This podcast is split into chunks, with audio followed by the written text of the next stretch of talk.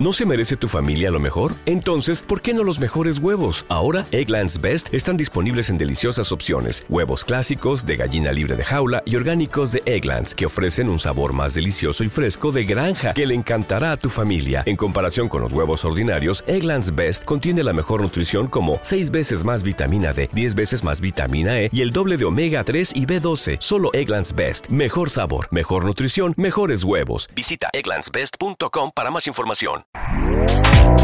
Este podcast forma parte de Evox Originals. Disfruta de este avance.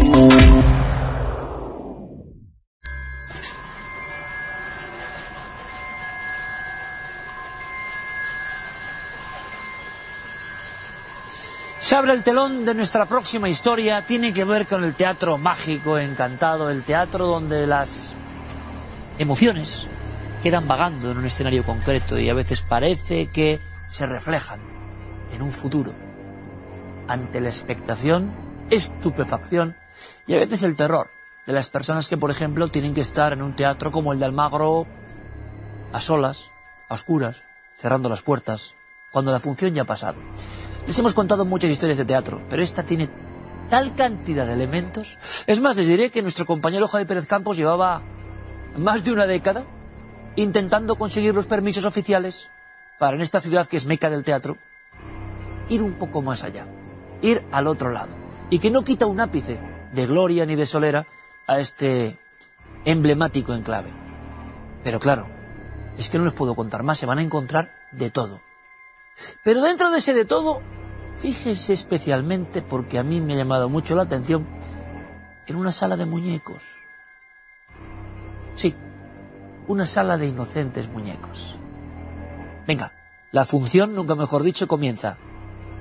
Lo que pasa en el Teatro de Almagro es nuestro objetivo y siguiente investigación.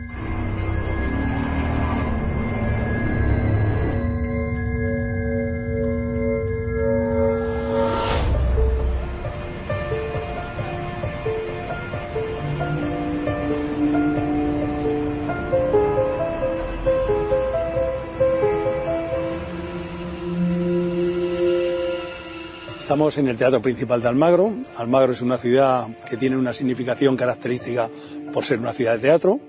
El tren llega a Almagro en 1861 y eh, la ciudad se predispone a construir un teatro que sirviera para albergar las representaciones teatrales típicas del romanticismo.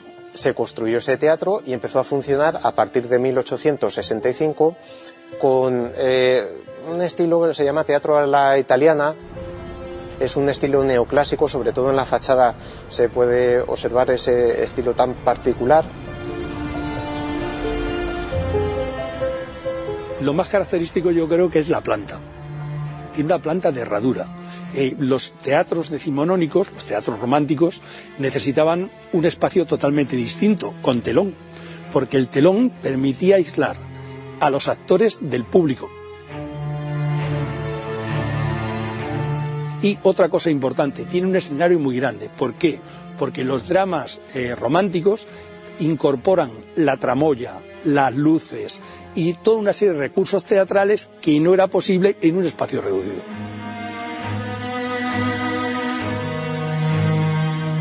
A lo largo de las décadas tuvo un deterioro bastante importante, de tal manera que muy a finales de la década de los 70 del siglo XX se determinó que había que cerrarlo para llevar a cabo una remodelación y una restauración profunda.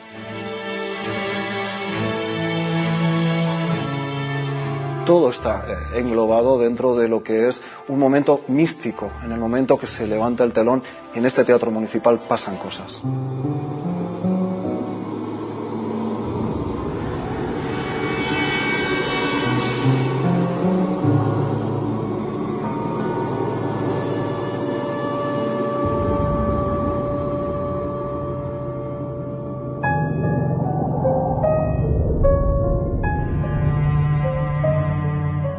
Una de las cosas que más me impactó, 2008, fue al subir, estábamos limpiando mi compañera y yo los aseos de arriba, y bueno, noto como si llegara mucha gente de, momento, como ruido de, subida de escaleras, ruido de pataleo de peldaños al subir.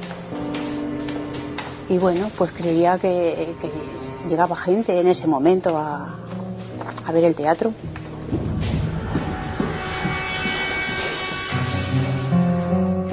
Final me asomo aquí al patio de butacas y no había nadie, no había nadie por ningún lado.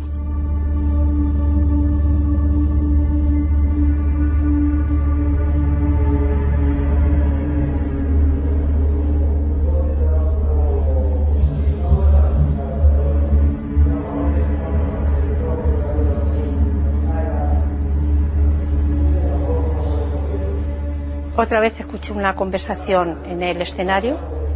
Estaba yo en la zona de camerinos y pensaba que habían venido los técnicos, los chicos, y bajé a ver y nada, estaba yo sola.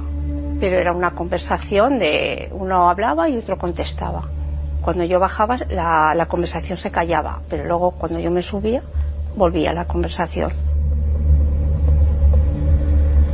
Y a la salida al pasillo de camerinos oí ruido de agua con la luz apagada, es verdad. Era la luz que entraba por las ventanitas del huerto, que hay un huerto más atrás. Y vi que había un grifo, pues todo abierto, que era de rosca y saliendo ya el agua por el sumidero. Eh, lo cerré y me fui. Al salir al pasillo, oigo otra vez el ruido y vuelvo a pasar al camerino ese y era el siguiente lavabo, el grifo a toda marcha.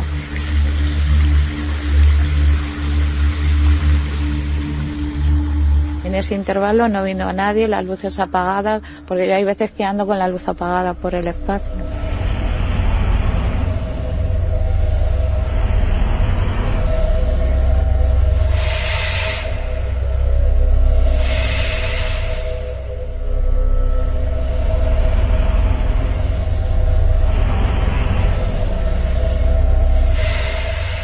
Empecé a percibir situaciones, pues por ejemplo, ¿no? cerrabas la sala, te marchabas, al día siguiente volvías, y esas figuras que tú tenías ya muy perfectamente ubicadas, su posición dentro de esa estructura, ya te digo que son meses de conocimiento, veías como de repente había cambiado eh, la posición. Bueno, lo achacabas a eh, las señoras de la limpieza, pues lo han movido, pero luego se cotejaba la información y nada más lejos de la realidad. Y eso generaba inquietud.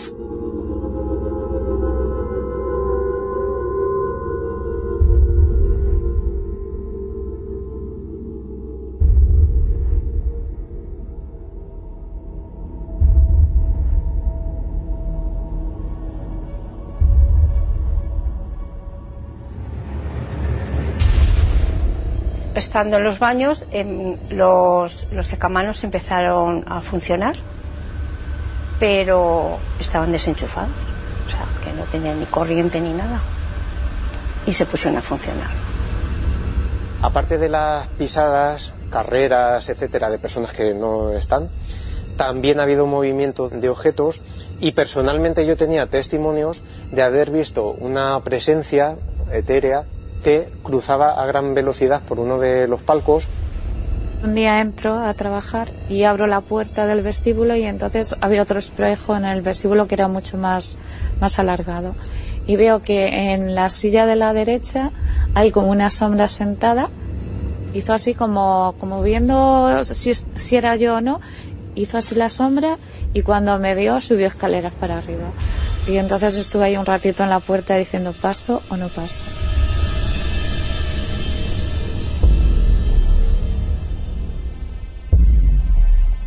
El 2008, como tanto vimos ese año, pues sí que era como un poco inquietante, ¿no? De venir por la mañana y, tener un poco miedo a esos ruidos o lo que te ibas a encontrar y sí que le comentamos que, que no queríamos trabajar sola. Un montón de gente que ha pasado por aquí trabajando en su mayoría o en alguna visita, normalmente cuando no hay mucha gente mucho público, lo han presenciado, con lo cual si tanta gente dice lo mismo, es que algo habrá. Incluso se dio cuenta un, un director del festival, no voy a decir su nombre, que un día me abrazó casi llorando, ay chelo, ay chelo, aquí pasa algo, aquí pasa algo. Si hay gente que tiene miedo de venir. Ha habido gente que ha venido y o bien se han traído a alguien o a su marido o, o algún hijo porque les da miedo estar solos una vez que ya hay gente, que ya el teatro se abre y demás, ya como, como que hay menos. Pero cuando está más, más silencioso, que hay menos gente, sí, sí, se, sí se perciben más cosas. Eso es una de las cosas que yo más recuerdo de mi estancia eh, y trabajo cultural en este teatro. Estar siempre alerta, no estar tranquilo, no estar relajado y en muchas ocasiones cerrar la puerta, marcharte y tener la intención de que algo o alguien quedaba dentro.